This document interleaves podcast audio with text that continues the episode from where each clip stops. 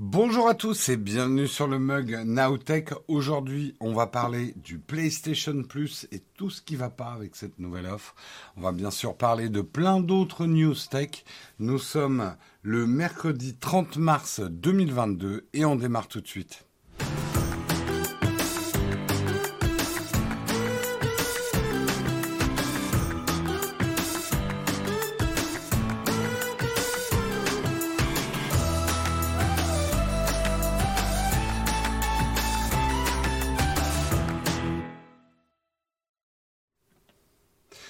Bonjour à tous, j'espère que vous allez bien. Attendez, j'ai un petit problème de cadrage.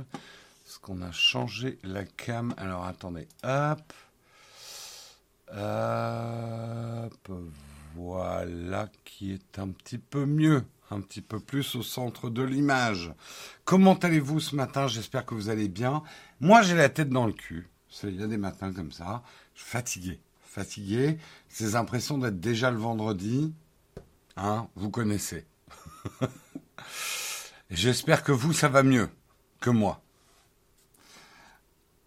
Euh, salut Noirvent, salut Polaire75, salut T'es Curieux, salut Fabrice, salut Megavolt, salut La Brique, salut Pulse, salut Poppy, salut The Guitounou69, salut JPEG au kilomètre.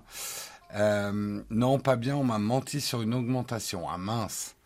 Euh, c'est Sinred qui a la tête dans le cul. Ah oui, non, il faut pas que je pique euh, effectivement son salut Cyrigide. Salut à tous. J'espère que vous allez bien. Bon, je vous propose qu'on regarde tout de suite parce que le programme est relativement chargé et un petit peu bordélique. Ce matin, il y avait des bouts d'articles qui m'intéressaient dans plusieurs articles un petit peu compliqué de préparer l'émission hier soir et ce matin. Euh, on regarde de quoi on va parler euh, ensemble.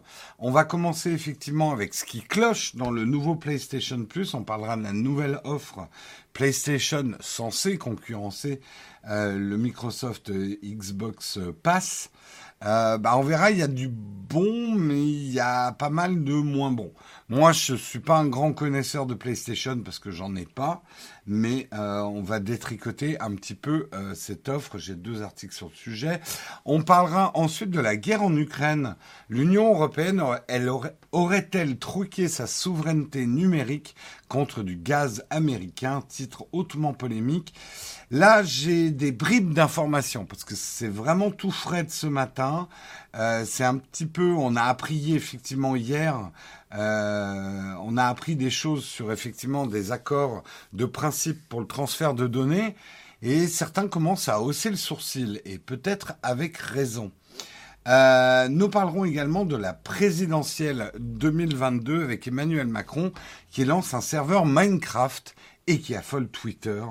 Euh, effectivement, ça a été révélé hier, un serveur Minecraft, pour prolonger l'expérience de campagne. On parlera également d'un nouveau forfait Free Mobile qui arrive spécifiquement pour les réfugiés ukrainiens. Euh, donc un geste de, Free Mobile. On en parlera. Et nous terminerons avec une tartine et notre fameuse... Euh, ah, comment il s'appelle? Euh, la commission d'enrichissement de la langue française, voilà, qui nous dit qu'on ne doit plus dire DDoS, une attaque DDoS, mais attaque collective par saturation de service. Vous verrez de nouvelles bonnes façons de parler de français. Nous en parlerons bien évidemment dans la tartine. Voilà pour le programme du jour. J'espère qu'il vous va. J'en ai pas d'autres et je lance tout de suite le kawa.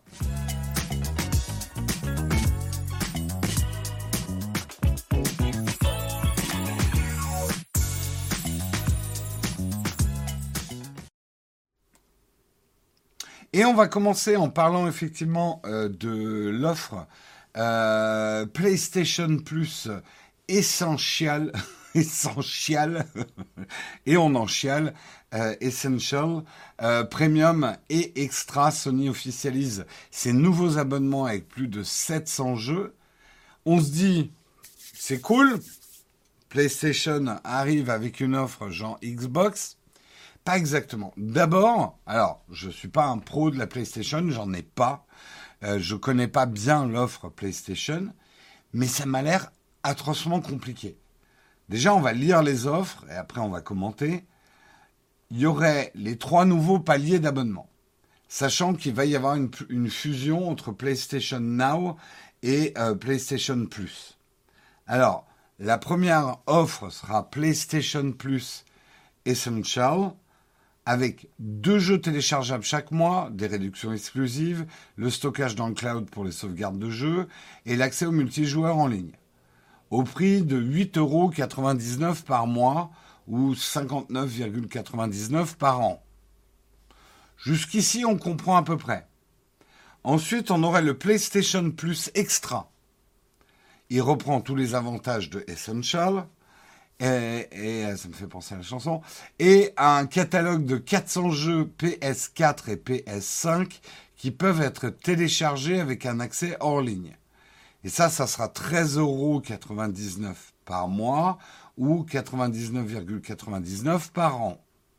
Et on aura au final le PlayStation Plus Premium.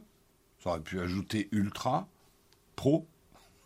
le PlayStation Plus Premium alors, avec tous les avantages de Essential et Extra, mais en plus des versions d'essai de certains jeux pour les tester avant de les acheter.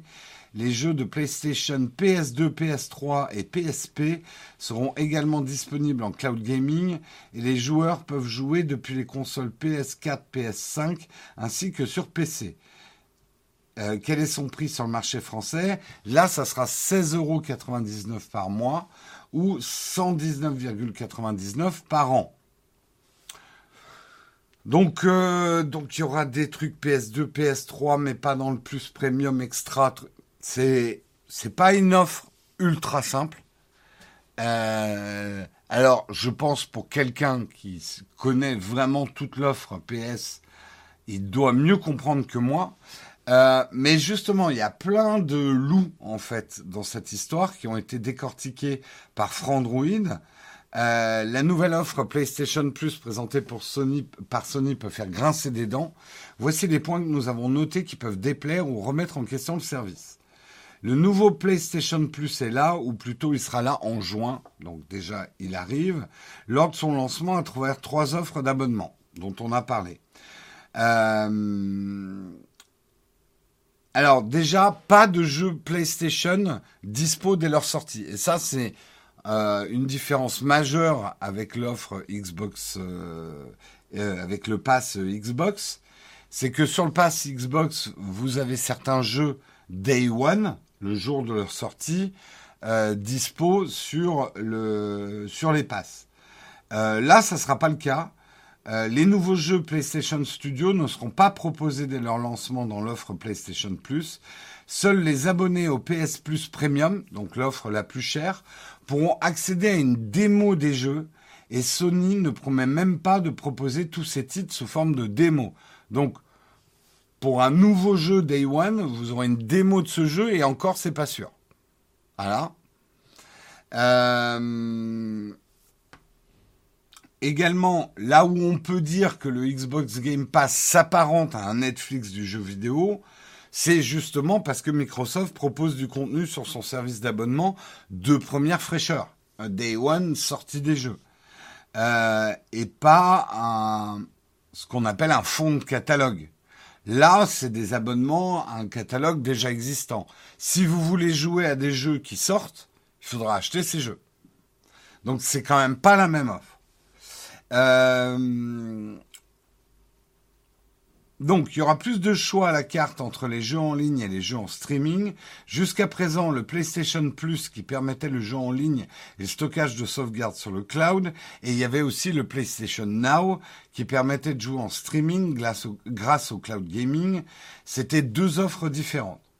Cela signifie qu'il était possible de s'abonner à l'année pour le PlayStation Plus, mais seulement de prendre un ou deux mois le PlayStation Now, par exemple quand vous partiez en vacances, pour pouvoir streamer vos jeux à travers le cloud gaming euh, ou euh, lorsqu'un jeu vous intéressait dans le catalogue. Avec la nouvelle offre, ça ne sera pas possible. euh, il faudra choisir son forfait Essential, Extra ou Premium et s'y tenir sur la période choisie, d'un à 12 mois. Donc, moins, on va dire, de flexibilité sacrifiée sur l'autel d'une simplification. Euh, le PlayStation, alors, euh, la mauvaise nouvelle pour les joueurs PC. Le PlayStation Now permettait d'accéder à des jeux exclusifs PlayStation en streaming, sans acheter la console de Sony. Il était notamment possible de s'abonner pour découvrir The Last of Us Part 2 à la fin de l'année 2021. Le service était alors facturé 60 euros par an. Désormais, ses clients seront obligés de passer au forfait PS Plus Premium à 120 euros par an, ce qui leur donne droit à beaucoup d'avantages, malheureusement exclusifs aux consoles PlayStation. Donc, ils payeront pour... Si, si vous n'achetez pas une console PlayStation, vous achetez des services inutiles, en fait. Euh, pour ceux qui veulent juste jouer à du PlayStation sur leur PC. Euh, heureusement, Sony promet tout de même que les personnes avec un abonnement actif seront basculées sur la nouvelle offre sans frais supplémentaires, mais ça pendant un an. Euh, un fonds de catalogue qui coûte cher. Euh, les services d'abonnement, quand on parle de vidéos de musique ou de jeux vidéo, suivent le même schéma. Il y a d'un côté le fonds de catalogue avec des grands classiques que tous les amateurs connaissent, et de l'autre les nouvelles productions exclusives. On ne compte plus celles ou ceux qui sont abonnés à Netflix pour revoir Friends euh, ou à Salto pour redécouvrir Urgence ou Camelot. Ce fonds de catalogue sert en général de base sur laquelle les services étoffent leur, leur nouveau contenu. Chez Sony, c'est étrangement l'inverse. Pour avoir accès au fonds de catalogue des jeux PS1, PS2, PSP ou PS3, il faudra payer le prix fort. Donc si vous voulez faire du rétro gaming, jouer à d'anciens jeux, à d'anciens classiques, il faudra prendre le forfait PS Plus Premium. Avec les autres forfaits, vous, vous devrez vous contenter des jeux mensuels et du catalogue PS4 et PS5. Euh, donc en gros, le prix fort pour le rétro gaming. Euh,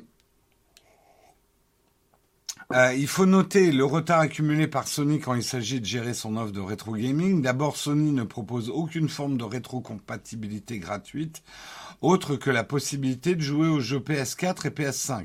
Du côté des Xbox Series, les joueurs peuvent sans frais supplémentaires insérer le disque de leur jeu Xbox, Xbox 360, Xbox One et y jouer gratuitement. La rétrocompatibilité étant bien meilleure sur les Xbox. Architecture complexe oblige, la PS3 est dans un profil très particulier. Les jeux seront accessibles uniquement en streaming, sans possibilité de télécharger ou d'installer les jeux. Ils seront alors euh, transmis dans l'état par un flux 1080p sans amélioration.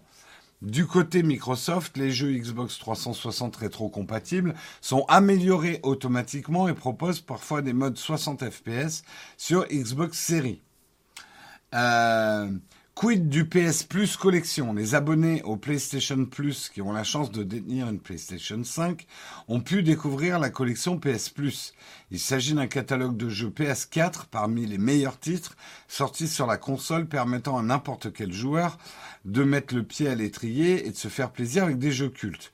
Dans la communication de Sony, cette offre PS Plus n'est plus évoquée comme un avantage de l'offre PS Plus Essential, celle qui remplace le PS Plus actuel. Doit-on conclure qu'il sera désormais nécessaire d'être un abonné au PS Plus Extra, un peu plus cher, pour en bénéficier? Euh, deux jeux offerts par mois seulement. Chaque mois, les abonnés au service PlayStation Plus découvrent une sélection de 3-4 jeux offerts par leur abonnement. Dans la nouvelle offre, Sony promet seulement que deux jeux seront offerts tous les mois. Libre aux constructeurs, donc à Sony d'en proposer plus, ou pas. C'est deux minimum, ou maximum. Si la firme se contente réellement de deux jeux par mois, on peut toutefois espérer que la sélection gagnera en qualité, un mal pour un bien en somme. On peut espérer. Euh, dernière déception euh, de Frandroid, euh, Sony est devenu le propriétaire des spécialistes de l'animation par abonnement comme Crunchyroll, Wakanim et ADN. On pouvait espérer qu'on aurait des animés avec dans le forfait, incluant à la fois les services et le PlayStation Plus, ben manifestement non, vous n'aurez pas une, offre aux animés. Euh, donc je sais pas ce que vous en pensez. Moi je trouve ça d'abord atrocement complexe. Vraiment. Mais c'est peut-être parce que je connais pas bien l'offre PS. Et je trouve pas que sa concurrence vraiment. Enfin, pour le coup, sur le papier, je préfère largement le Xbox Pass. J'ai une Game Pass PC depuis la bêta et l'Ultimate depuis l'arrivée du cloud. Pour être honnête, il y a au moins 90% du catalogue que je ne juge pas au-dessus du fond de catalogue PlayStation. Ouais, enfin moi je vois là, ça fait plusieurs mois que j'ai le Game Pass et tous les mois je trouve au moins un jeu qui me plaît vraiment bien et pourtant Dieu sait si je suis difficile en jeu vidéo. Le Game Pass est 100 fois mieux, nous dit Choco. On dirait que c'est pas la même philosophie. On dirait qu'ils ont voulu sortir un truc genre nous aussi on le fait, mais tout de suite il y a des gens derrière qui ont fait ouais non mais on enlève ça, on enlève ça, on enlève ça. Euh, avec l'abonnement d'un an sur la formule la plus haute, ça donne 10 euros par mois. Je trouve que ça va. Je pense que de toute façon, c'est une offre qui s'adresse vraiment à ceux qui ont un catalogue PS qui veulent continuer à en profiter, qui sont fans de la PS. Mais ce que je veux dire, c'est que le Game Pass, regardez, moi, j'ai pas de Xbox. J'ai pris le Game Pass. Ça a attiré des nouveaux joueurs vers la, la licence Xbox sans forcément acheter la console physique. C'est là où je trouve que euh, PlayStation avait une carte à jouer. Ils ont des jeux exceptionnels. On a envie d'y jouer n'a pas forcément envie de s'enfermer dans l'écosystème PS, quoi.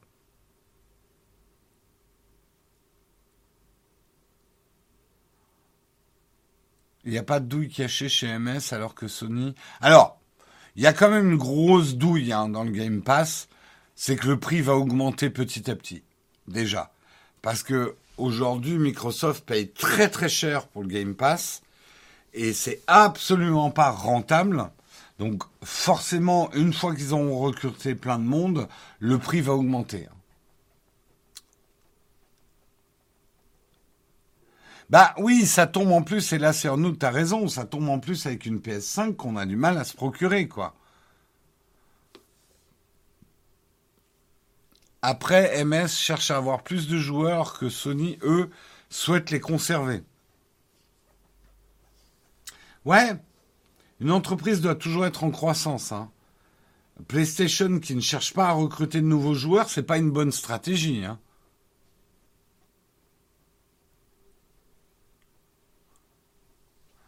Euh, c'est surtout sur PS, pas smartphone ou tablette. Ouais, et puis c'est très lié au physique encore. Hein. Alors, de ce que j'ai compris, il y a des possibilités de streaming de jeux euh, comme le, le, PS Now, mais pas surtout. Disons que je sens, moi je connais pas l'offre, mais je me dis ça doit être très frustrant. Tu dois passer ton temps à dire tiens je voudrais bien ça. Ah mais non ça c'est pas possible parce que j'ai pas l'offre. Ça m'a pas l'air très flexible quoi. Ça fonctionne sur PC mais uniquement si tu prends l'offre la plus chère. Ce qui est le contraire de ce qu'a ce fait Microsoft, en fait.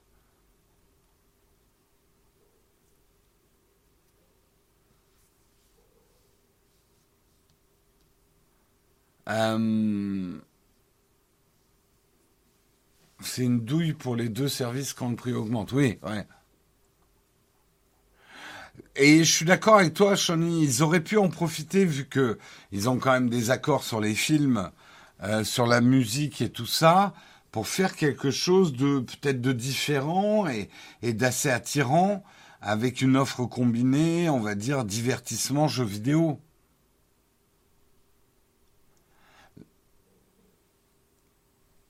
La douille du Game Pass, c'est que t'es pas garanti d'avoir tes jeux à vie. Ouais, honnêtement, ça me dérange pas du tout. Vraiment. Hein. Et c'est pas incontournable. Si j'accroche vraiment sur un jeu et qu'il disparaît du Game Pass, Tu vois, en ce moment, je joue beaucoup à Total War Warhammer 3. Il est sur le Game Pass. Je sais qu'il disparaîtra un jour. Je l'achèterai peut-être à prix réduit derrière. C'est pas très grave.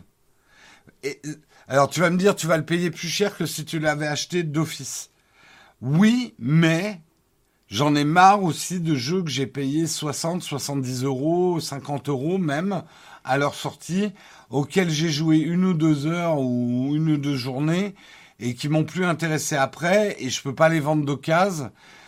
Donc au final, en vue générale, je pense que je vais dépenser moins d'argent sur les jeux vidéo que j'en dépensais à acheter des jeux vidéo nuls auxquels je jouais peu et que j'ai payé très cher.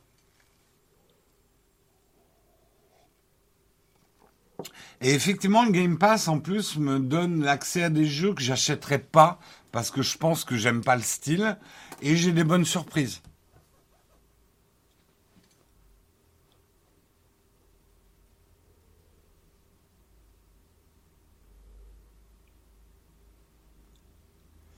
Euh, celui qui est gratuit sur l'Epic Game Store, c'est même pas le 2, hein. c'est Warhammer 1. Et je vous le conseille, il n'a pas ultra bien vieilli, euh, Total War Warhammer 1. Je vous conseille plutôt de vous acheter le 2, euh, pas cher, je crois qu'il est en réduc. Euh, le 3 est encore trop frais. Le 1 est un peu moisi. Achetez euh, Total War Warhammer 2, hein, c'est ce que je vous conseille. Après, vous pourrez tester avec le 1 gratuit sur l'Epic Store. Euh, non, non, c'est ouais, ouais, c'est le 1 qui sera gratuit sur l'Epic Game Store jeudi. et pas le 2. Euh, au cas où tu achètes le jeu Netflix Disney Plus, rien ne t'appartient aussi. Non mais, je prenais la version légèrement faisandée. Ouais. Euh, non mais en vrai, moi, la possession des jeux vidéo, comme tous mes jeux vidéo sont dématérialisés, honnêtement, je m'en tape. Mon Steam est rempli de jeux. Alors, il y a quelques jeux que je réouvre de temps en temps. J'aime bien de temps en temps. On parle des Total War. Je suis content d'avoir certains Total War parce que j'aime bien y rejouer. C'est des jeux qui ont une bonne rejouabilité. Mais alors, il y a des tonnes d'autres jeux. J'y ai joué, allez, deux, trois mois. Je ne les ai jamais réouverts sur Steam et je les ai payés au prix fort. Oui, peut-être pas 70 euros, j'exagère un peu. Euh, mais euh, mais il y a des, des jeux que j'ai payés au prix fort et que j'ai jamais réouverts. Hein.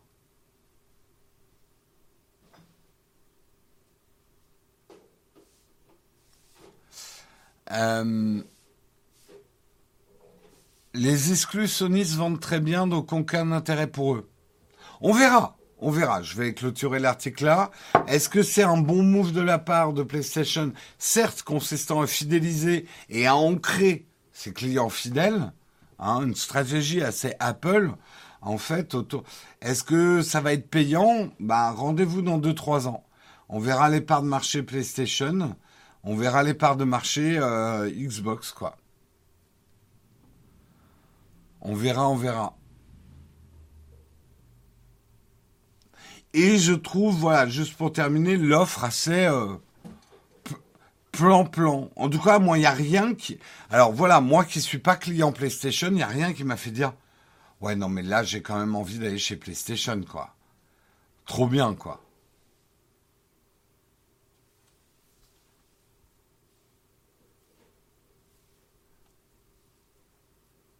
Très japonais comme réflexion pour l'offre Sony. Un peu conservateur. Allez, on passe à l'article suivant, qui sont en fait deux articles. J'ai un article de La Tribune euh, et un article de l'usine digitale. Pour parler, alors, la news est très fraîche, donc je risque quelques approximations, euh, parce que j'ai rassemblé un petit peu ça ce matin.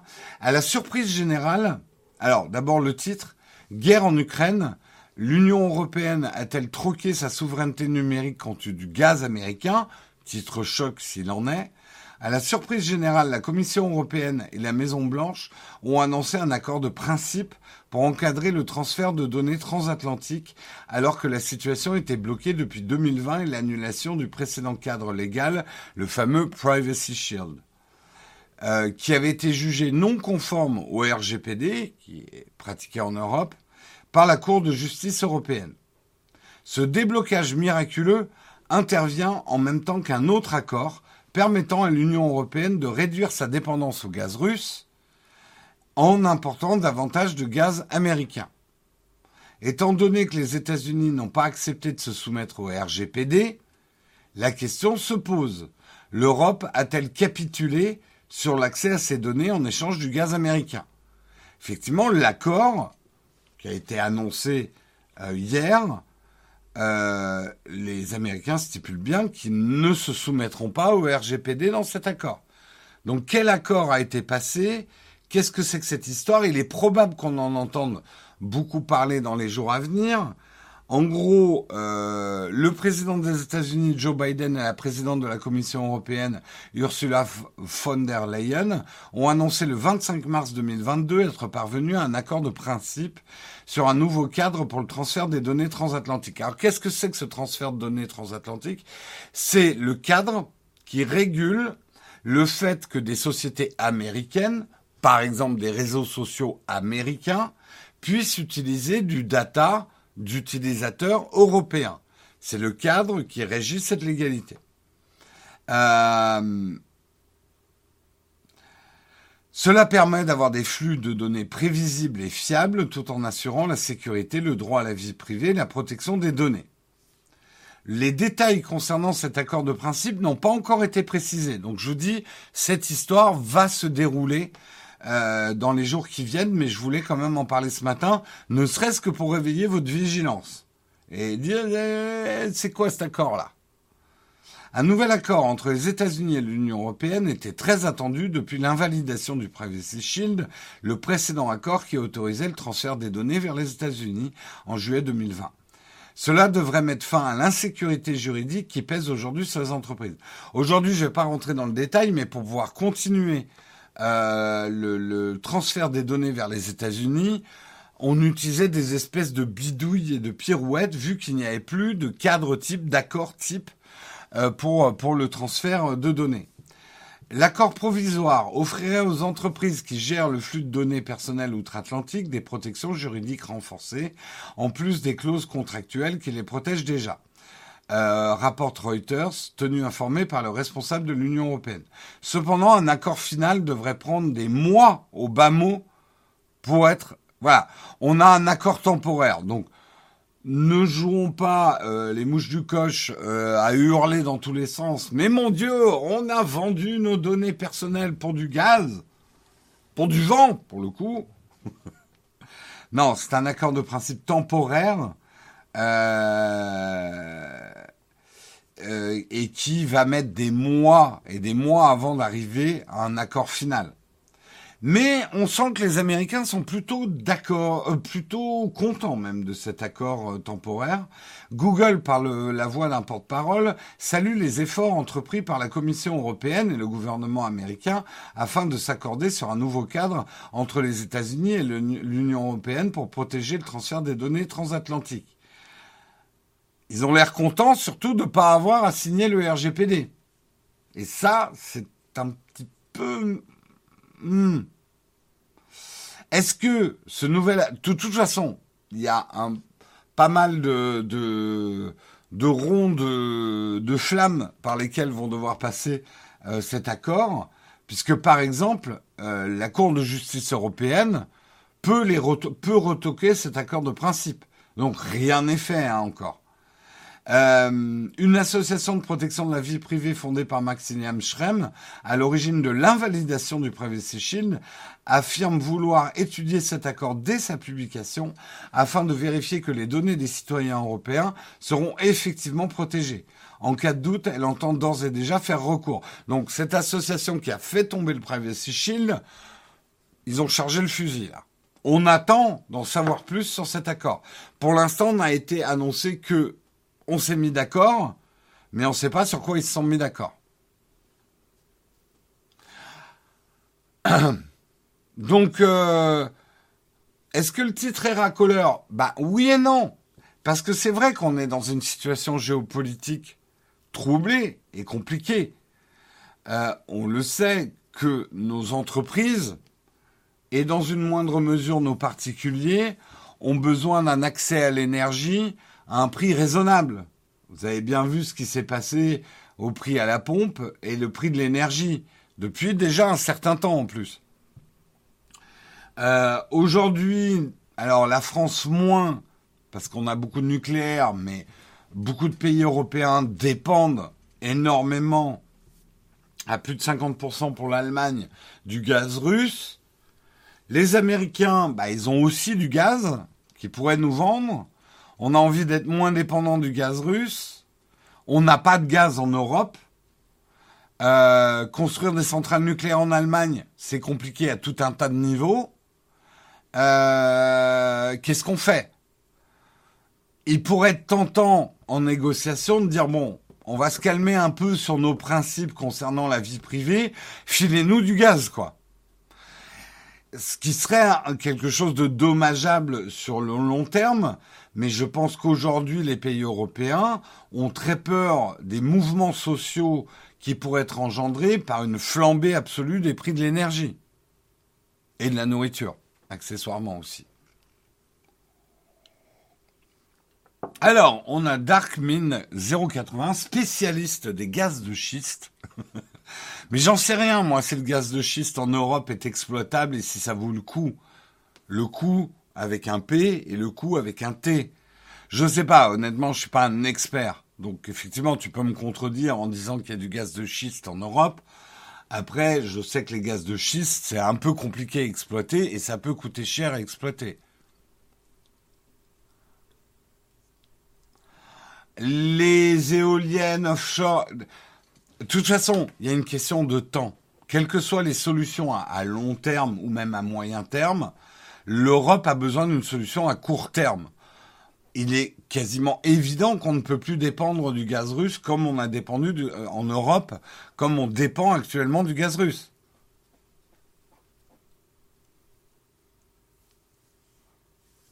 Et vous pouvez dire que tout ça est polluant, machin. En attendant, si demain vous êtes les entreprises n'ont plus d'énergie, je parle même pas des particuliers. Parce que vous vous dites, bon, c'est pas grave, je mettrai un pull en hiver, je vais me chauffer un peu moins. Hein. Euh, mon réglage thermostat euh, sauna euh, en plein hiver, je vais peut-être arrêter un petit peu. Suffit parfois de mettre un pull. Hein. ça, vous dites, on peut le faire.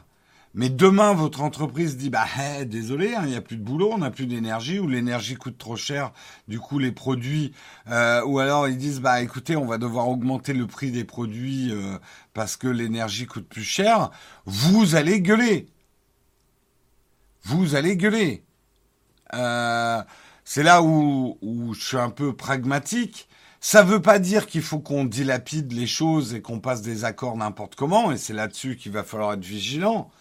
Mais désolé de faire un peu de réel politique, mais euh, je vous garantis que si les prix de l'énergie flambent et, vous pouvez dire oui, mais l'État va compenser. enfin, les poches de l'État sont pas euh, sont pas. Euh, on est déjà endetté sur des, des centaines et des centaines d'années.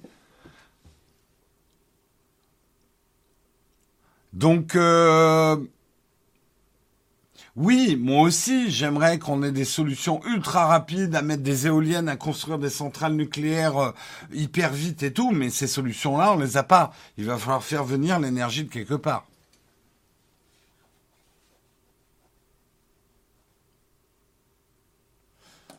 Réduisons notre consommation. Le truc, c'est que je ne suis pas persuadé que de réduire la consommation des particuliers est un impact immédiat et salvateur sur les problèmes de l'énergie qui nous attendent dans les dix ans à venir. Ça aura son importance. Et oui, il faut qu'on commence, faites tourner quand vous n'avez pas de voisins, faites tourner vos machines à laver 4 heures du matin. Déjà un bon move, quoi. Euh,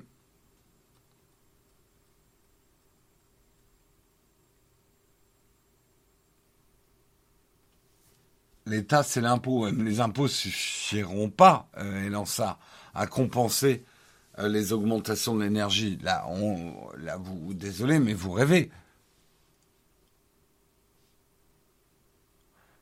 Y a-t-il des pays non endettés? Je crois pas. Hein. Euh,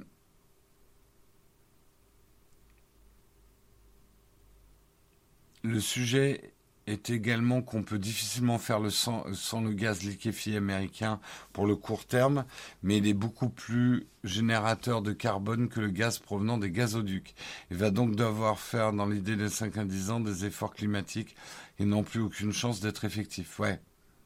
Oui, oui, après, euh, bah, Argonaute, merci de nous éclairer. Moi, je suis pas un spécialiste. Là, mais bon, quelle que soit la situation, euh, clairement, il va falloir regarder, on revient un peu dans le sujet, sur les conditions de cet accord express qui ont été trouvés.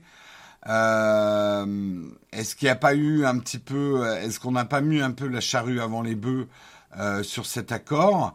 Et c'est quand même en Europe, on est très à cheval sur ce RGPD, et là, il y a un accord avec des Américains qui n'ont pas signé le RGPD.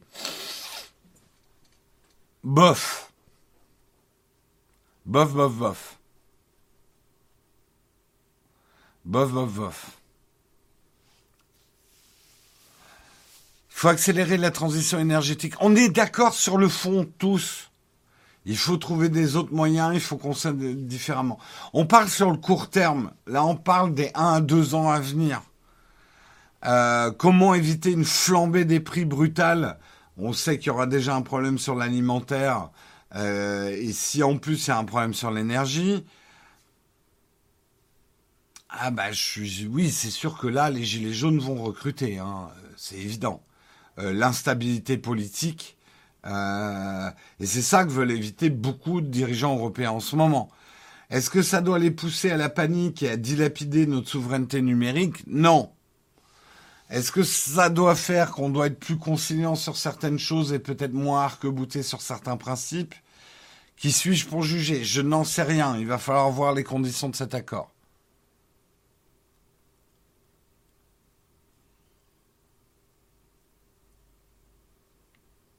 Là, on en fait, là où je suis complètement d'accord avec vous, c'est qu'il y a une réflexion de fond et des chantiers de fond sur comment nous rendre moins dépendants, euh, avoir une meilleure énergie, mais ça, ça va se passer au mieux dans les 5 à 10 ans à venir.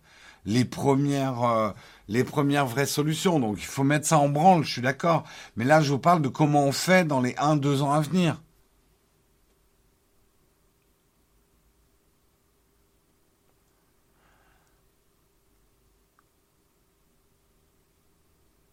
Plupart des gens veulent bien qu'on produise plus fer, mais pas chez eux, les éoliennes.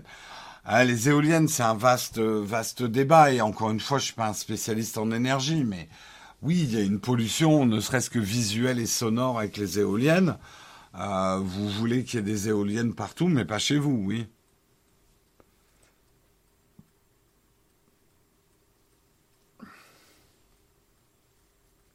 On va pas rentrer dans le débat sur le nucléaire. C'est un débat complexe aussi. Euh, c'est un débat complexe.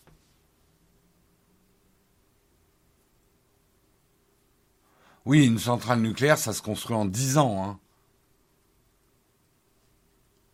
Ouais, alors les éoliennes à une centrale à charbon, là encore, je suis pas un spécialiste, mais le rendement des éoliennes, vous savez que l'énergie ne se stocke pas, euh, ou mal.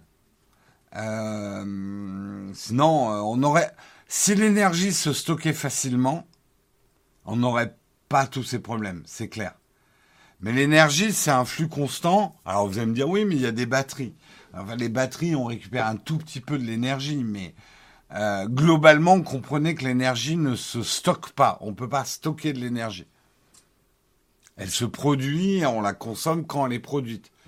L'éolienne, euh, ça marche à certains moments et à, certains. Mais c'est comme le solaire, ça marche même pas partout, quoi. C'est intermittent l'énergie éolienne. Vous remplacez pas une centrale au charbon par de l'éolienne aussi facilement.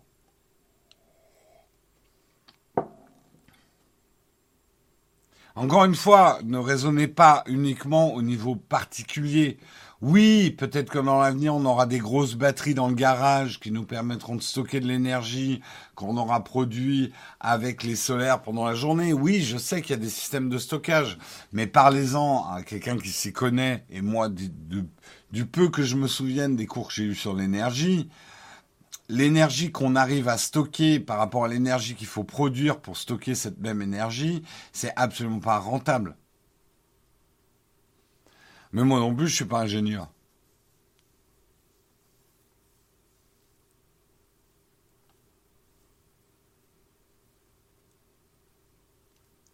Donc oui, on arrive à faire des maisons autonomes. Je sais pas pourquoi on est parti dans des débats sur l'énergie, mais c'est intéressant quand même. Oui, on arrive à faire des maisons autonomes, mais encore une fois, moi je vous parle de la consommation énergétique de, de villes, d'industries, du tissu économique d'un pays.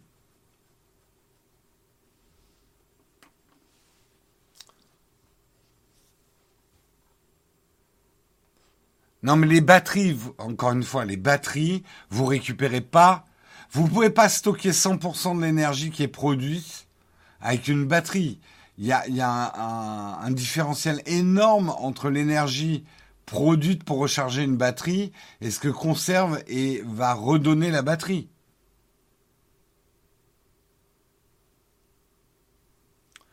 Donc c'est ça.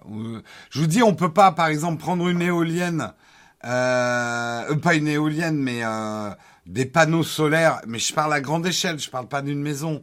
Prendre des, des, panneaux solaires à grande échelle et dire toute l'énergie qu'on produit pendant la journée quand il y a du soleil, on va tout stocker et le revendre pendant la nuit. Ça marche pas comme ça.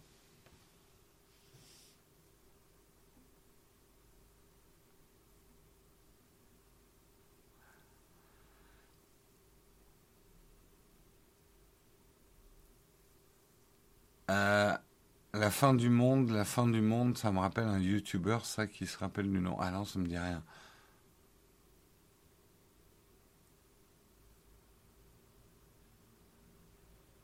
Parler de transition écologique en commençant par dire qu'il y en a des batteries. Bah, oui et non, la batterie et des bonnes batteries domestiques seront un début de solution. Mais aujourd'hui, on le voit bien, euh, il n'y a pas de solution miracle en batterie. Hein.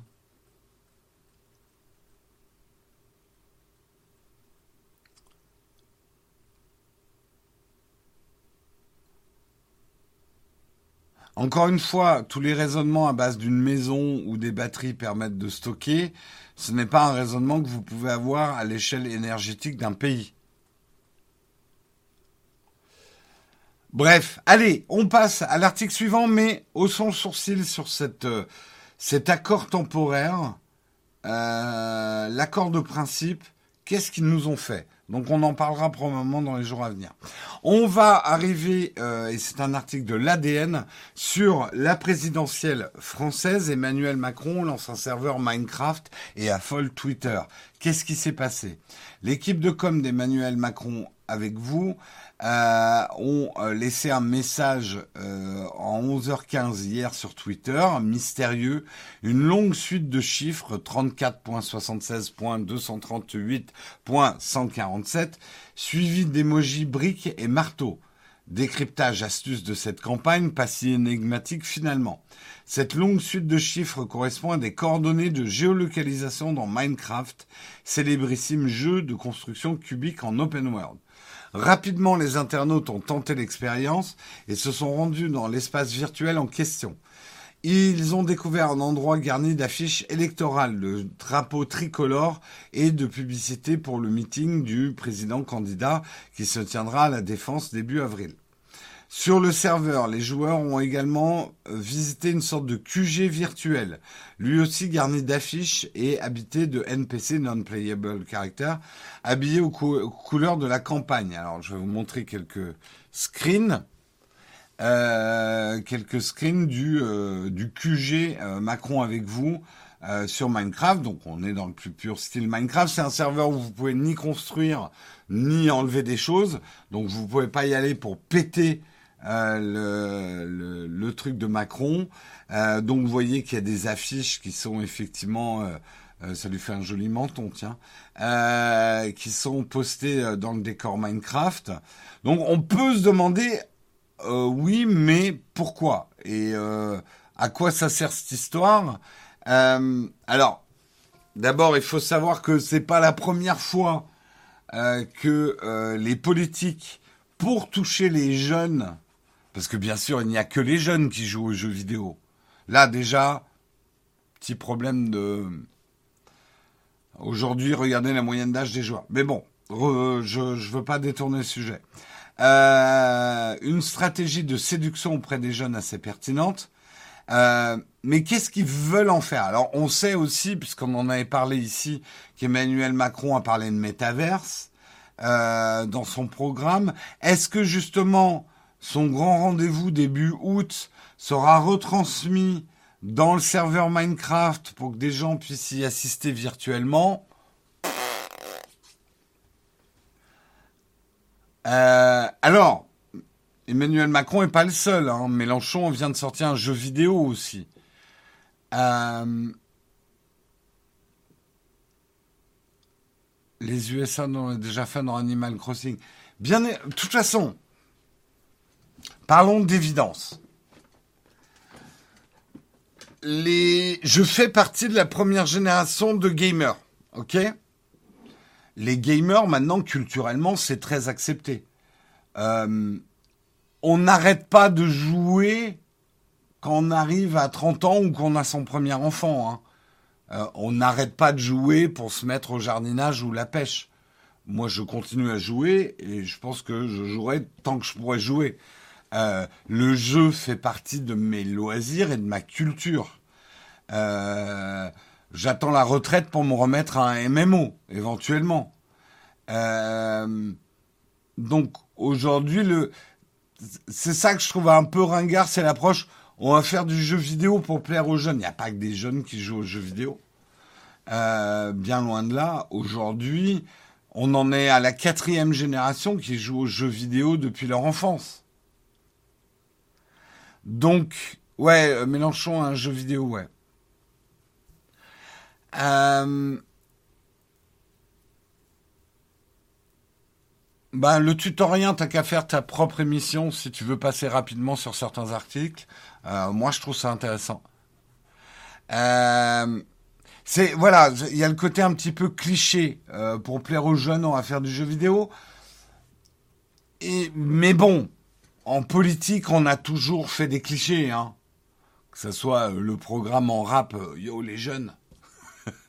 voilà, moi qui, bah, je commence à en avoir vécu pas mal hein, des élections.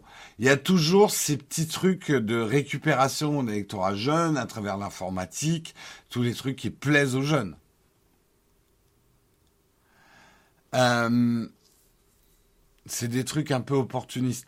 On est en pleine élection, les gars, c'est normal. Enfin, c'est normal. Euh, bien évidemment que c'est du racolage. Euh, certains de la propagande. On est en élection électorale.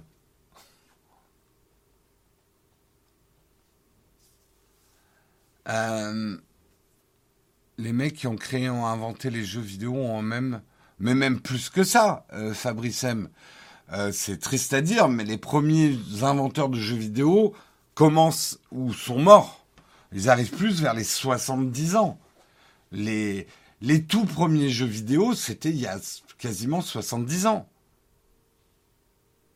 Enfin, non, c'était pas il y a 70 ans, mais les mecs ont 70 ans, pardon. Mais euh, est-ce que c'est efficace? Bah, tu vois, on en parle.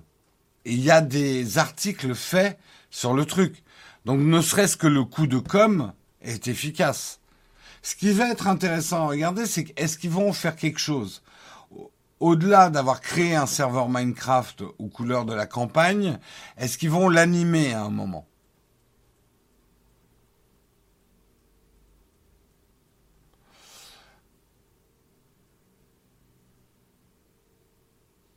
Euh, 36-15. Bah oui, euh, à l'époque du Minitel. Enfin, de toute façon, il y a toujours eu. Bah, chercher l'électorat jeune. En fait, l'électorat jeune, il est moyennement important en termes de chiffres parce que, bah, vous le savez, la France est un pays de vieux, euh, euh, démographiquement parlant. Donc, il est quand même important. Mais là où il est important, l'électorat jeune, c'est en termes d'image. Les jeunes représentent l'avenir. Donc, d'avoir des jeunes dans ton camp ou qui adhèrent à tes idées, c'est important pour pas passer pour un vieux crouton qui ne parle qu'à des retraités. Je suis un peu cynique et mais c'est la réalité. c'est ce que je vous dis souvent sur les réseaux sociaux. Euh, on dit que les réseaux sociaux, il n'y a plus que des vieux qui vont sur Facebook. Je vous dis que pour Facebook, c'est pas toujours une mauvaise nouvelle parce que les vieux sont plus et ils ont plus d'argent. Mais les jeunes sont porteurs d'images. Donc c'est important de les avoir en fait.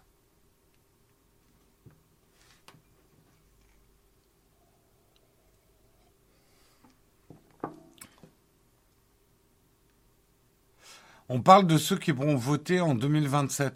Bah, Kiwi-san, je pense que tu as une vision du joueur moyen de Minecraft. Oui, bien sûr, des très jeunes jouent à Minecraft. Mais il y a plein de trentenaires, voire de quarantenaires, qui jouent à Minecraft aujourd'hui. Hein. Il n'y a pas que des gamins. Il y a une différence entre jeunes et gamins aussi.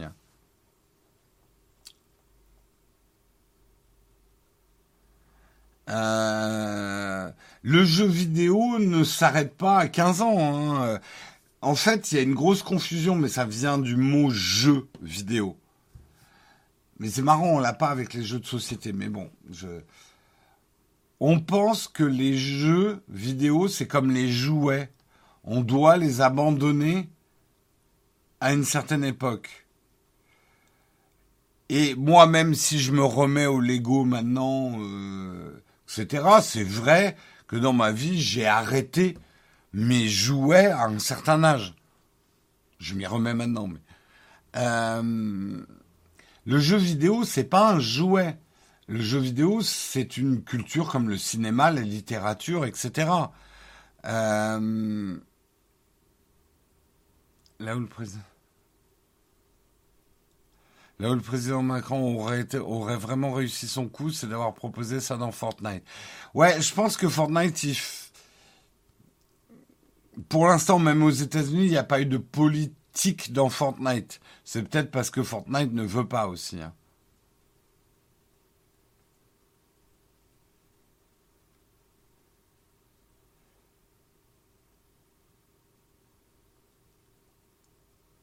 Euh... C'est juste qu'il y a des jeux qui plaisent à des publics plus jeunes et d'autres plus âgés. Oui, oui, je suis d'accord. Mais Minecraft, bon, moi je sais que j'ai joué au tout début de Minecraft. J'y ai pas vraiment retouché après, mais c'est un jeu qu'aujourd'hui je trouverais encore hyper plaisant. J'adore les jeux comme ça. Les mondes ouverts de construction et tout, alors j'y joue sans problème. Hein. Fortnite, un peu plus de problèmes avec Fortnite. Mais c'est surtout parce que j'aime pas trop ce type de jeu. De toute façon, je suis pas très bon euh, au type de jeu très nerveux euh, avec des réflexes et j'ai jamais été bon. C'est pas une question d'âge. Euh, à 20 ans, je n'aime même pas les FPS. Je n'aime toujours pas vraiment les FPS. Je me défoule de temps en temps dessus. Mais c'est plutôt que j'ai toujours été plus jeu de rôle, jeu de stratégie, jeu d'aventure que euh, FPS ou jeu d'arcade ou d'agilité. J'ai par exemple, j'ai toujours détesté les jeux de plateforme. Hein. Et ça, quel que soit mon âge.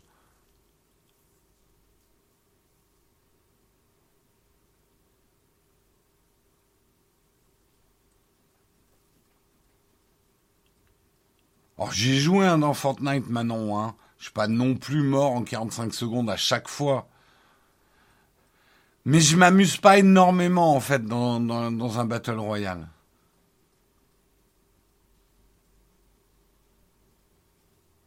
Oui, oui, Sierra et Lucasum, ça me parle, bien évidemment.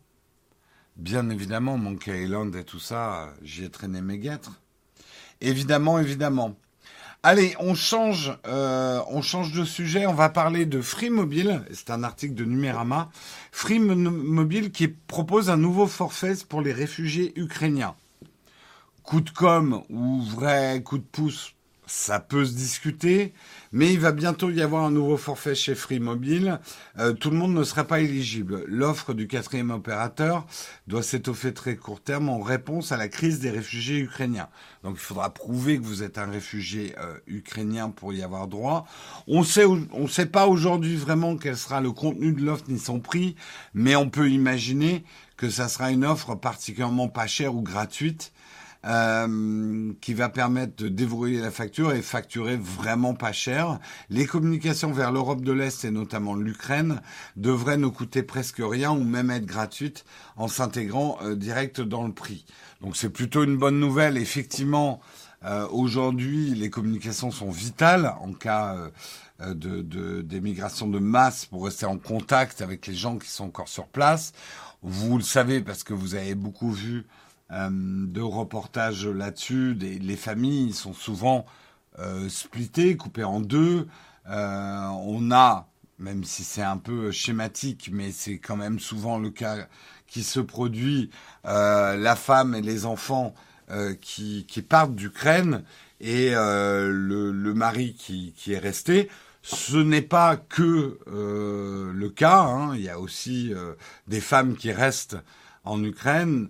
Euh, il y a beaucoup voilà d'enfants, donc il y a besoin de rester en communication. Euh, on sait déjà Orange a baissé les prix des communications aussi, mais la euh, fait un coup effectivement.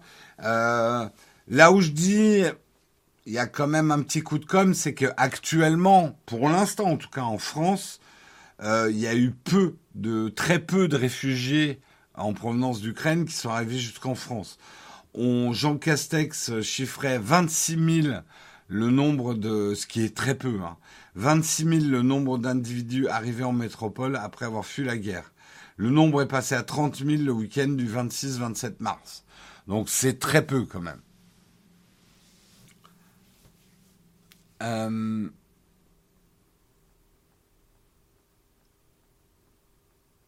Jamais forfait mobile et un Game Pass, c'est absolument pas les mêmes enjeux. Oui, là, on est en train de parler de pour que des gens puissent rester en communication avec leur famille. C'est plutôt un bon move. On va pas non plus cracher dans la soupe et dénigrer ce que fait Free en disant ce n'est qu'un pur calcul marketing dégueulasse. Euh, c'est quand même bien. Euh, alors là, on, on, a envie de dire, mais euh, il n'y a pas que des Ukrainiens immigrés qui ont besoin de rester en contact avec leur famille. Donc c'est là où voilà, on réagit entre guillemets à la dernière guerre en date, mais il y en a d'autres qui sont encore en cours et des gens qui, qui ont immigré à cause de, de ces guerres. Est-ce qu'il n'y aurait pas un forfait euh, justement pour réfugiés, un forfait spécial pour réfugiés, quelle que soit leur nationalité hein?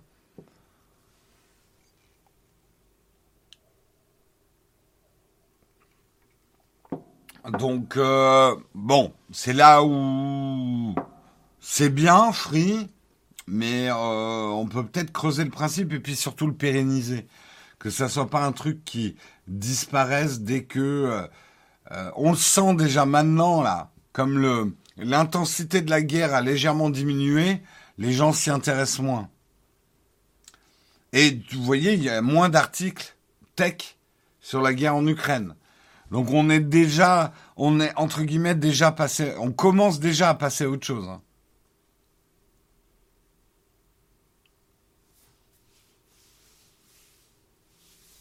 Oui, alors s'il vous plaît, j'ai pas les capacités, l'intelligence et le recul pour aborder des débats sur la différence entre réfugiés et migrants et, tout ce genre de débat. Je vous laisse les avoir à table euh, avec votre famille.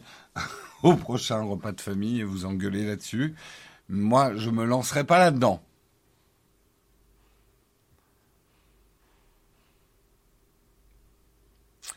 Euh,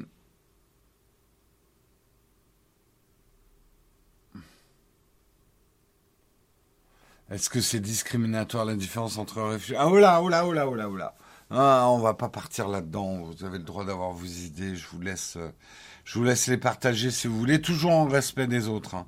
Ne vous euh, ne engueulez pas euh, sur ce genre de sujet. Il y a déjà assez de polarisation en France et de gens qui ont beaucoup d'intérêt à nous diviser, alors que globalement, ce qui nous rassemble est bien supérieur à ce qui nous divise et nettement plus important. En tout cas, moi, c'est ce que je pense.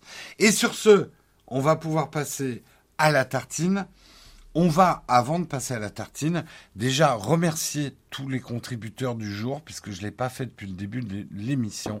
Donc j'aimerais remercier Stevensry pour ton deuxième mois d'abonnement, euh, Sexelas pour ton deuxième mois d'abonnement, euh, G17 Gen 6 pour ton 13e mois d'abonnement, Toxicity pour ton 15e mois d'abonnement, Power Loutre pour ton huitième mois d'abonnement, Axel Balt pour ton quatorzième mois d'abonnement, euh, Duduge 64 pour ton sub, merci beaucoup, euh, RG 065 euh, pour ton onzième mois d'abonnement, Flo 645, ah mais ça c'était hier, je suis en train de, de lire les trucs d'hier. Merci C2 Poupaille pour euh, ton quatrième mois d'abonnement. Merci Cefrio également pour ton troisième mois d'abonnement. Merci beaucoup à vous. Merci aux contributeurs. Et j'aimerais en profiter pour vous rappeler que nous sommes en plein programme. Piquer la moula de Bezos pour la mettre dans la poche de Nautech. C'est un peu long hein, comme titre de campagne, mais si vous n'êtes pas au courant, il est important de vous le rappeler tous les jours en ce moment, surtout qu'on n'a pas de sponsor en ce moment, que vous pouvez, si vous avez déjà un abonnement Amazon Prime, attribuer une partie de ce Prime à Nowtech. Et c'est pas très compliqué à faire. On va vous mettre, là, ça a déjà été fait par Samuel, va vous mettre un lien internet sur comment on fait la manip. Il faut le faire tous les mois. Donc déjà, je fais une piqûre de rappel à ceux qui l'ont fait il y a un mois mais il est temps de le renouveler. Bezos n'aime pas beaucoup qu'on lui pique de l'argent pour la mettre dans la poche de Nowtech, donc il fait tout pour vous mettre les bâtons dans les roues, mais nous allons résister ensemble, hein, et déclencher euh, cette attribution du Prime pour... Merci Kiwi-san qui a offert un abonnement à la communauté, tu déjà offert deux abonnements, merci beaucoup. Il a offert un abonnement à Tarlac. Donc, braco sur Bezos, pourquoi pas? Braquer Bezos. Euh, mais en tout cas, nous, sachez que cet argent, et c'est important que je le précise, ce n'est pas de l'argent qui part dans notre poche euh, pour se payer un yacht à Malte ou ce genre de choses. L'argent que nous récoltons grâce au flux de contributions que sont Twitch, que sont YouTube Members et que sont surtout notre Patreon, servent à nous aider à payer les salaires et les traites des gens qui travaillent pour Nowtech. Quand je dis les salaires et les traites, c'est qu'un certain nombre sont en freelance. On n'a absolument pas de quoi faire énormément de CDI euh, chez, euh, chez Nowtech. Pour tout vous dire, il y a un seul CDI pour l'instant. Et je précise aussi que moi-même, je ne me paye pas avec l'argent des contributeurs. Je ne paye pas le loyer, je ne paye pas le matos avec l'argent des contributeurs. Cet argent est uniquement destiné à créer de l'emploi.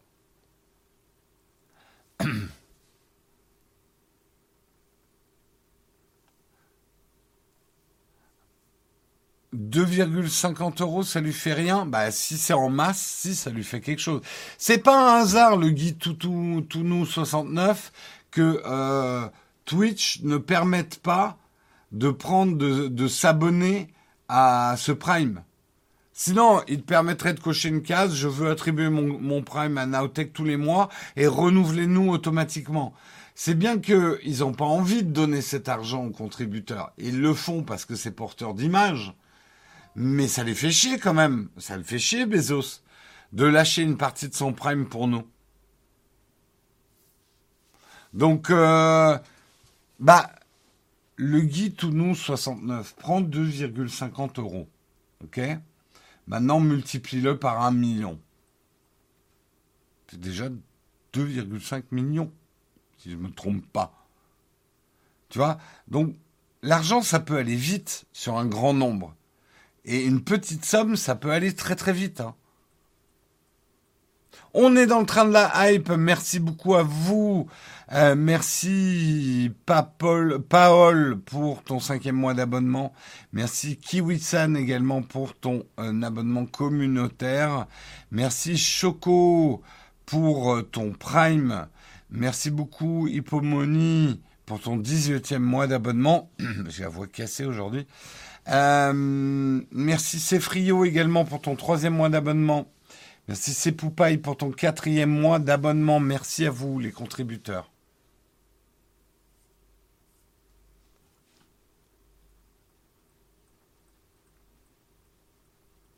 Bah regarde, euh, le Guy Tounou, parce que c'est intéressant ce que tu dis. Regarde, aujourd'hui, tiens, on va regarder la dernière vidéo. La dernière vidéo. Parce que tu parles des faibles sommes qui changent rien pour qui que ce soit.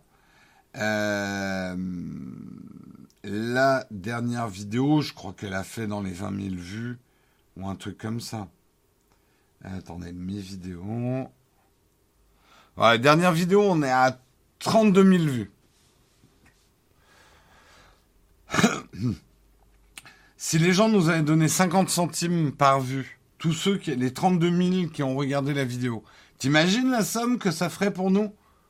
T'imagines tous les emplois qu'on pourrait créer si tout le monde payait même une très faible, allez, même 10 centimes euh, euh, par vue de vidéo, ça nous rapporterait énormément d'argent.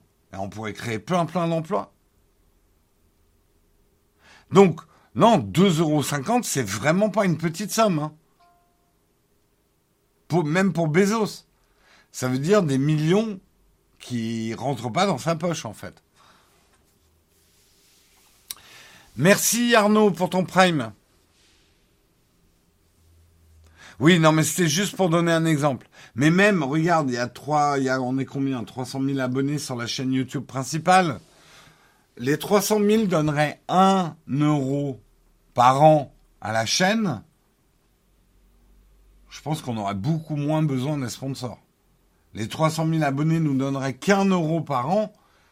Euh, on aurait beaucoup, beaucoup moins de problèmes euh, financiers, quoi.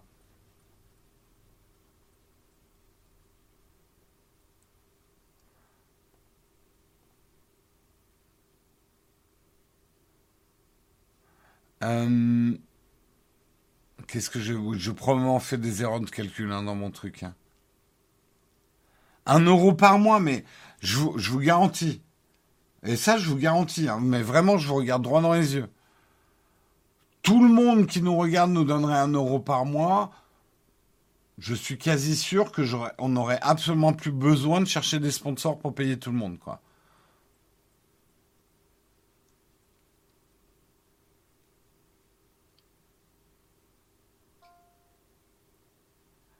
Euh, je vois la logique, c'est comme le gagnant du loto s'il gagne 100 millions pour aider des millions de personnes. Oui, c'est un peu la même logique.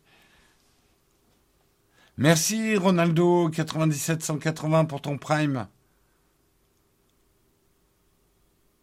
Les abonnés sont aussi ceux qui regardent les pubs qui te rémunèrent. Oui, mais la rémunération publicitaire, euh, elle n'est pas négligeable. Je peux vous garantir, on va faire une transparence. 32 000 vues dernière vidéo. Combien nous a rapporté en YouTube Money? 32 000 vues. Euh, c'est pas ici que je vais le voir, la somme. Je vais vous le dire tout de suite parce qu'on a ces infos-là. On a ces infos-là. 113 euros. 113 euros pour 32 000 vues. Non, un euro pour 1000 vues, non, non, non, ça c'est un vieux mythe qui tient absolument pas debout. C'est hyper variable, il y a une tonne de variables sur euh, les revenus estimés euh, d'une vidéo. Ah bah oui, non, c'est pas beaucoup. L'argent publicitaire, ça rapporte pas beaucoup. Il faut faire des... Les, chaînes YouTube qui peuvent se baser uniquement... C'est pour ça qu'on prend des sponsors. Euh, les chaînes YouTube qui peuvent se baser uniquement sur la YouTube monnaie, les spots de pub qui sont passés avant au milieu de la vidéo, il faut faire des millions et des millions de vues pour en retirer un SMIC, quoi. Ouais, on a un Patreon, hein. On a un Patreon. Vous pouvez effectivement nous aider sur Patreon.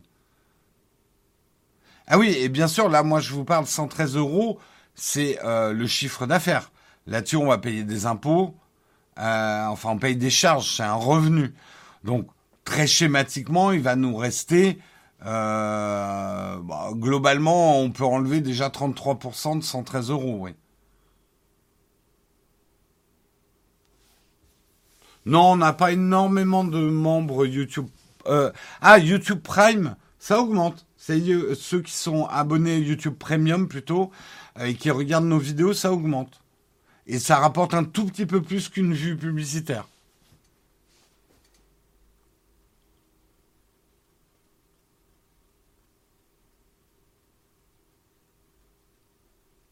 En fait, sur nous, le truc, c'est qu'on peut pas tirer une règle parce que tu as des vidéos qui vont faire beaucoup plus de vues et le CPM va être beaucoup plus bas. Il n'y a pas un chiffre fixe chez YouTube qui va te dire pour tant de vues, tu as tant d'argent. En fait, il y a un truc qui s'appelle le CPM et qui est une valeur hyper variable. Elle est souvent le double du triple le CPM aux États-Unis qu'en France, par exemple. En fait, c'est l'appétence publicitaire globale euh, pour ta vidéo. C'est-à-dire que il faut comprendre que chaque vue n'est pas publicitaire.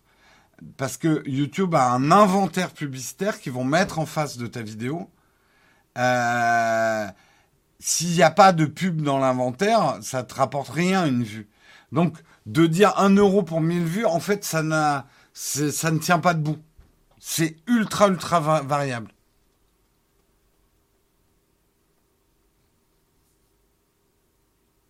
Non, parce que sur nous, ça a mis beaucoup de youtubeurs dans la merde, ce 1 euro pour 1000 vues, parce que nous, on a un CPM très très haut. Là, ça vous semble faible, mais en fait, on a un CPM très haut. Un autre youtubeur va avoir un CPM deux à trois fois inférieur au nôtre. Donc, il sera très très loin du 1 euro pour 1000 vues.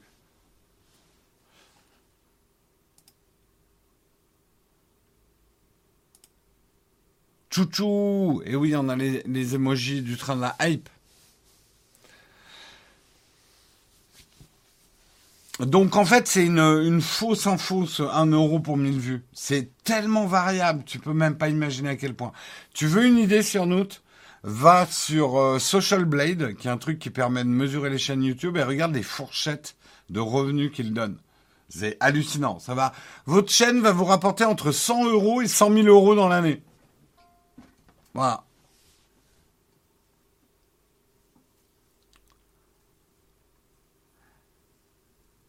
Pourquoi notre CPM SEO Parce que la chaîne Nowtech intéresse certains annonceurs publicitaires, parce qu'on est connu pour être une chaîne qui a euh, euh, qui a ce qu'on appelle un bon taux de transformation. Quand on parle d'un produit, on n'en vend pas. Enfin, il y a pas mal de gens qui l'achètent derrière.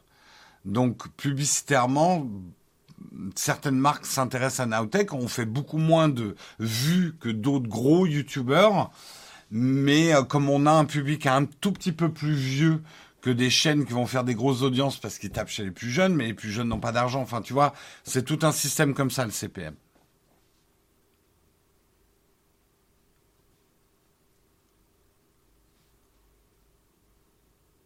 Euh, allez, bah, Patreon, là, vous donnez pas d'argent à Bezos. Donc, c'est une autre solution aussi. Bon, on a passé beaucoup de temps là-dessus. On va faire, ça va plus être une petite tartine. J'aurais bien aimé qu'on garde un tout petit peu de temps pour les camps de fac aujourd'hui. On va essayer. Je lance la tartine.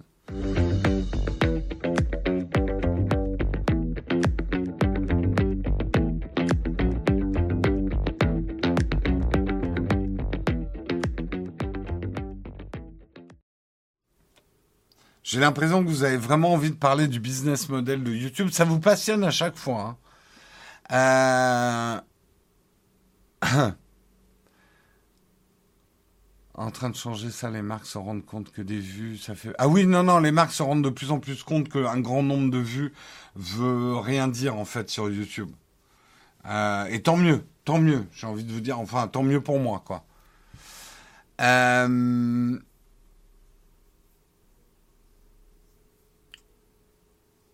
C'est une injustice. Hein. Bon, si vous voulez, on en. Est-ce que je fais mon article du coup? Est-ce que vous avez envie de parler euh, de, de, ça? On va faire un sondage. Tiens, démocratique, soyons démocratiques, je fais un sondage. Voulez-vous euh, la tartine ou est-ce qu'on passe direct au camp de fac? Alors, parce que peut-être il y a une majorité silencieuse qui est là, bon, tu le pompes, ton article. Euh, on va faire un sondage tout de suite. Vous voulez, vous voulez la tartine. Et commencez pas à gruger genre je veux les deux. Hein. La tartine ou cornfac maintenant.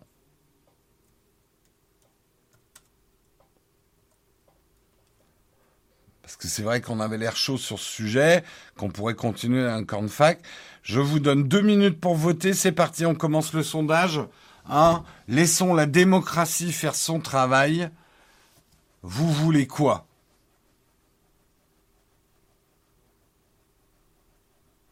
Ah là là, Samuel qui commence à donner des appréciations éditoriales en disant que mon article de la tartine est nul. J'allais parler des règles de bon français pour dire dédos. C'est vrai qu'il est un peu cax, mon article. C'est quoi la confiture sur la tartine? Euh, Marron châtaigne, euh, Oleg. Merde, il aime peut-être ça. T'aimes pas quoi?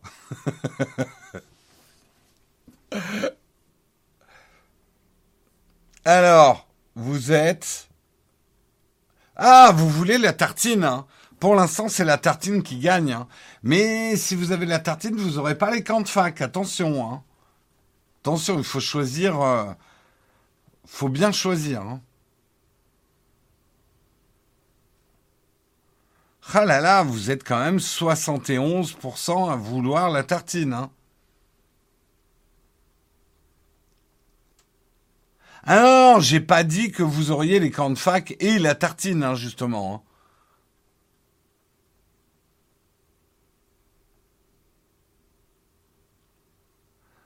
Une tartine avec des fac dessus. Non, non, non, non. N'essayez pas de gruger, quoi.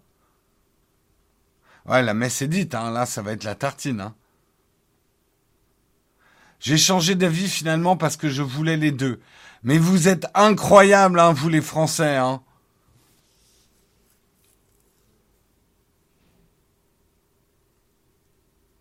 Si la tartine bien, on aura le temps de faire les fac. C'est que vous êtes, vous êtes rusé, hein.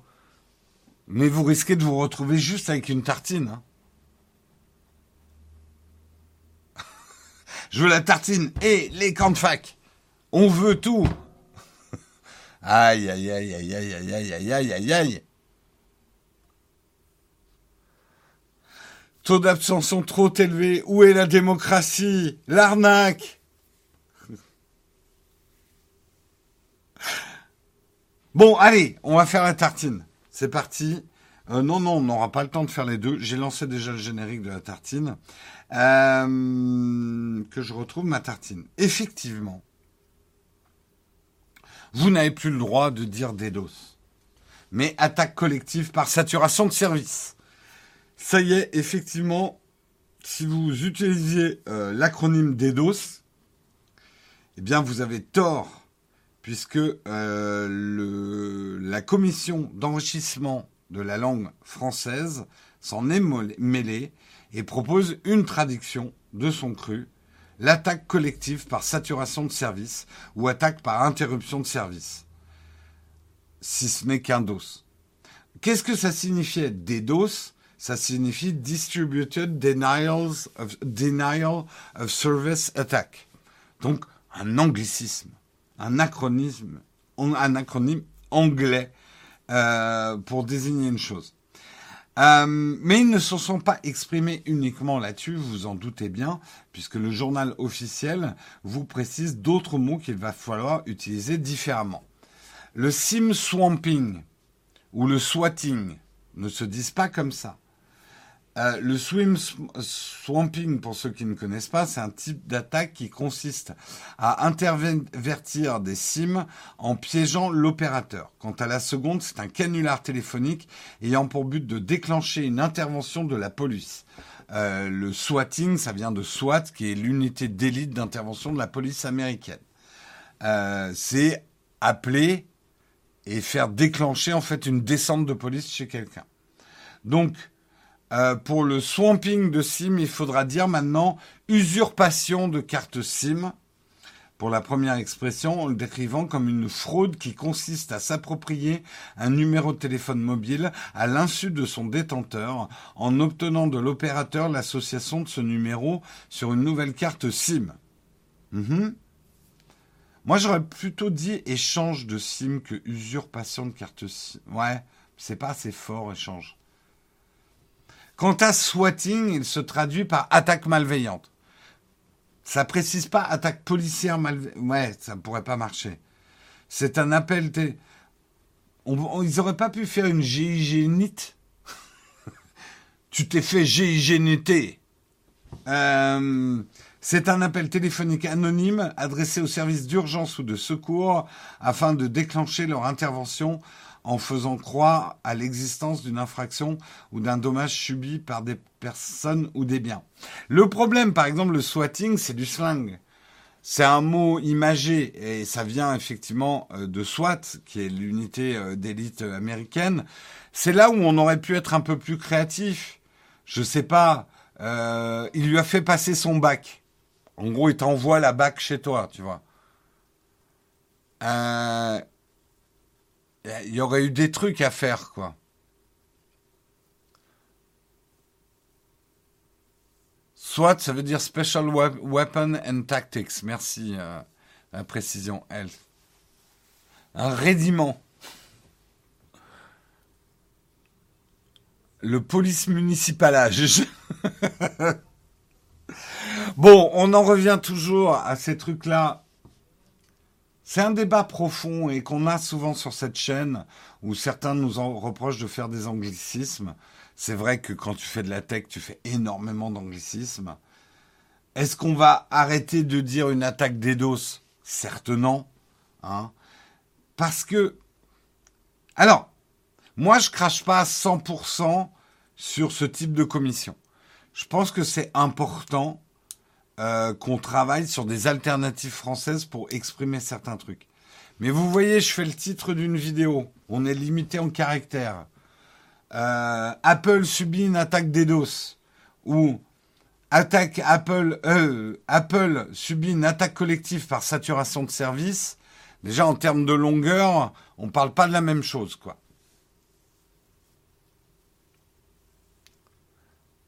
Tu comptes vraiment sur l'académie? Ah ouais, c'est je ne crois pas que ce soit l'Académie française. Hein. C'est la commission d'enrichissement à la langue française. Est-ce qu'elle dépend de l'Académie? J'en sais rien.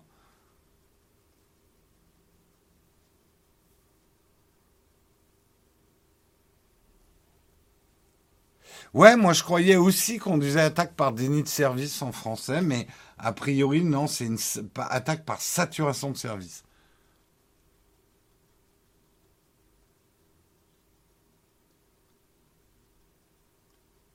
Le truc, bah, c'est comme courriel. Est-ce que vous, vous utilisez courriel, par exemple? J'avoue que moi, je n'utilise pas courriel. Après, je vois que certains journalistes l'utilisent. Il y a des trucs qui, qui ont pris, quoi. Merci Pims pour ton prime. Le police montage. Ça dépend avec qui.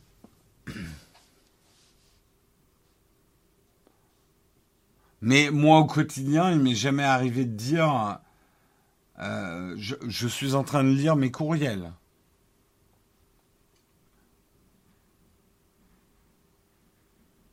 Encore une commission, elle est payée par qui? Encore une fois, je pense qu'il est important, enfin moi je pense, il est important d'avoir quand même des gens qui réfléchissent à une manière d'exprimer des choses en français, sans qu'on ait forcément l'obligation de l'utiliser. Mais je pense que c'est important qu'on ait quand même une réflexion. Euh, comme dirait Linguiste, on, on utilise les mots par facilité pour se faire comprendre. Si l'usage est de faire des anglicismes, on va utiliser des anglicismes. C'est un débat derrière-garde. Ouais, non, mais moi, dans l'absolu, j'ai un côté très pratique avec les langues. Euh, je suis assez d'accord avec toi. Euh, euh, me faire reprendre sur les anglicismes, moi, ça me fait doucement rigoler parce que le français n'est pas ma langue maternelle. Donc quand on me dit Jérôme, tu fais des anglicismes, J'aurais dire, enfin, c'est une réponse facile, mais qui est vraie. En même temps, j'ai parlé anglais avant de parler français dans ma vie. Donc, euh, je t'emmerde. c'est ma réponse. Euh, mais néanmoins, même si le français est ma langue d'adoption, c'est une langue que j'adore. J'adore la culture française. Je suis 100% français. Euh, en tout cas, j'estime. Il y en a certains qui diront que non. Euh, mais moi, je, enfin, c'est une, une culture que je veux défendre, c'est une langue que je veux défendre. Après, je me pose souvent la question quel est le meilleur moyen de la défendre?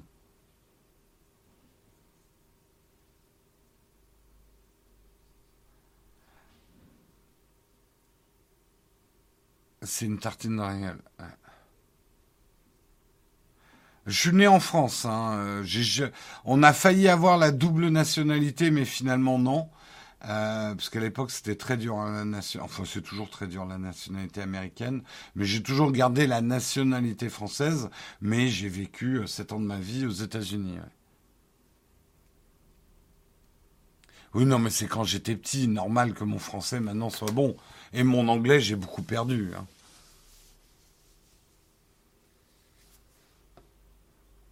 Euh,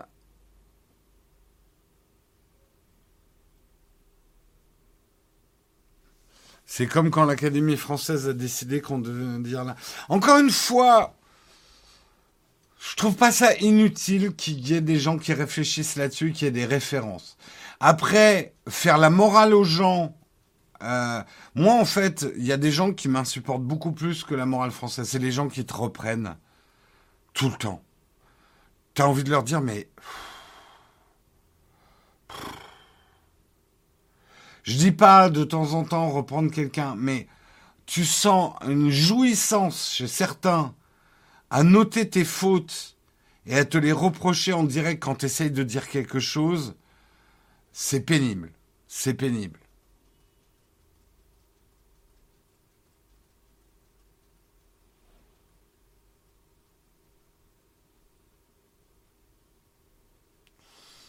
GG Mélo, Écoute, après, c'est du second degré. Alors, tout à l'heure, effectivement, j'ai dit à quelqu'un, tu sais, c'est dur, euh, comprends juste, GG Mélo.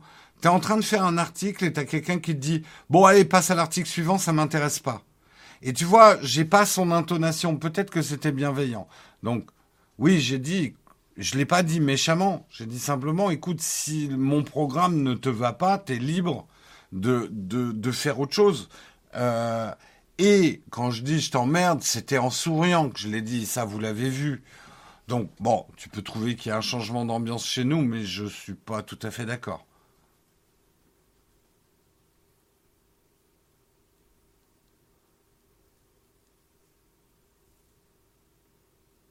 Et l'Académie française n'a toujours pas tranché entre pain de chocolat et chocolatine.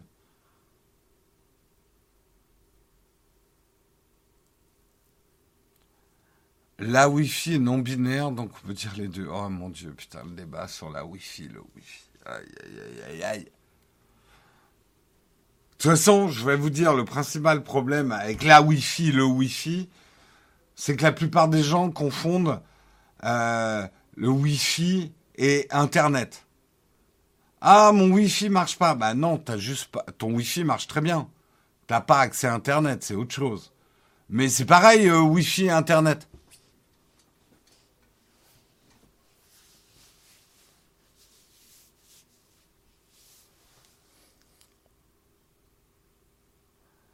Euh... Je follow juste pour dire petit pain au chocolat. oh là là là là, mais arrêtez avec ce débat.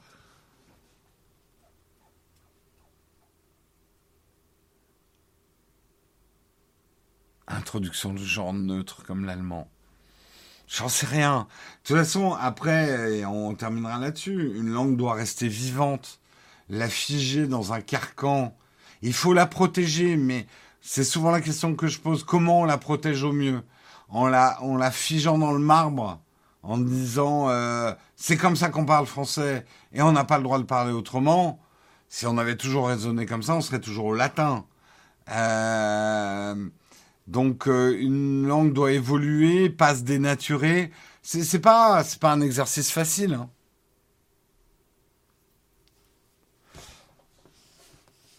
Non, moi, quand Tiblasser, là encore, tu peux me reprendre sur les termes. Pour moi, la langue maternelle, c'est la première langue que j'ai parlée. Eh ben, c'est l'anglais. Et quand je suis rentré en France, je parlais très très peu le français. Mes parents ont essayé, mais j'étais un peu tête de l'art.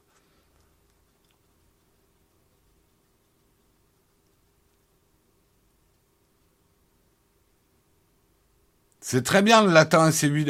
Revenons au latin, j'ai envie de dire.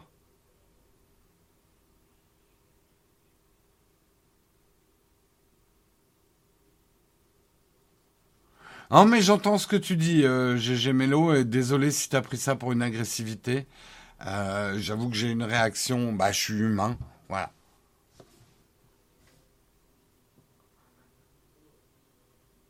Euh, précisément. Qu'est-ce que tu disais, Olek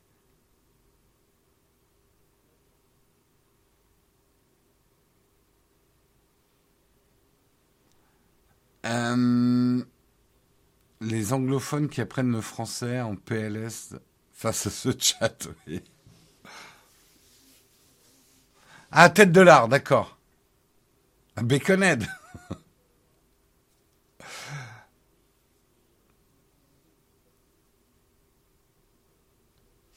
On passe à l'article suivant. Ah, Kroll. Allez, sur ce, on va se quitter. Il est 9h30. Vous avez choisi, pas de camp de fac, hein. C'est pas, pas ma faute. Il est 9h30, effectivement. Il va falloir qu'on arrête l'émission. Euh, Oui, enfin, comme disait Coluche, tout le monde ne fait pas du latin. Tout ça pour que ça sert. Bon, on pourrait avoir un long débat, mais je pense que les langues servent à autre chose qu'à s'exprimer. Les langues, c'est d'une formulation de la pensée. Et euh, c'est intéressant d'ailleurs les différences entre l'anglais et le français, parce que c'est aussi d'autres manières de penser à certaines choses. Euh, les, les, langues sont une formulation de la pensée. Hein. Les langues ne sont pas que j'exprime une idée. C'est la manière dont tu construis ton idée aussi, une langue. C'est très intéressant. Il y a le Twitch Achat ce soir à 17h. Donc on se retrouve pour le Twitch Achat. Euh, tout ce que j'ai à vous dire. Vous retrouverez Guillaume demain pour vous présenter le mug. Moi, je reviens vendredi pour vous présenter le dernier mug de la semaine. On va bien évidemment faire un raid qui on va raider aujourd'hui. Euh, je regarde rapidement. Euh, qui est en train de faire quoi? Qui est en train de faire quoi? Ah J'ai perdu ma fenêtre. Bah écoutez, on va partir chez Mademoiselle, qui a priori est en train de jouer, mais je vois pas à quoi elle joue. Elle l'a pas précisé, elle s'est mise en discussion. Mais on va faire un petit raid chez Mademoiselle, que vous saluerez de ma part. On va souhaiter qui aujourd'hui? Non, non. Cordiaux, correct pendant les raids. Hein. vous nous représentez quand vous raidez. Donc, euh, vous, euh, vous arrivez euh, poliment. Bonjour. voilà. Allez, moi je vous dis bah, à vendredi et à ce soir pour le Twitch achat. Salut tout le monde.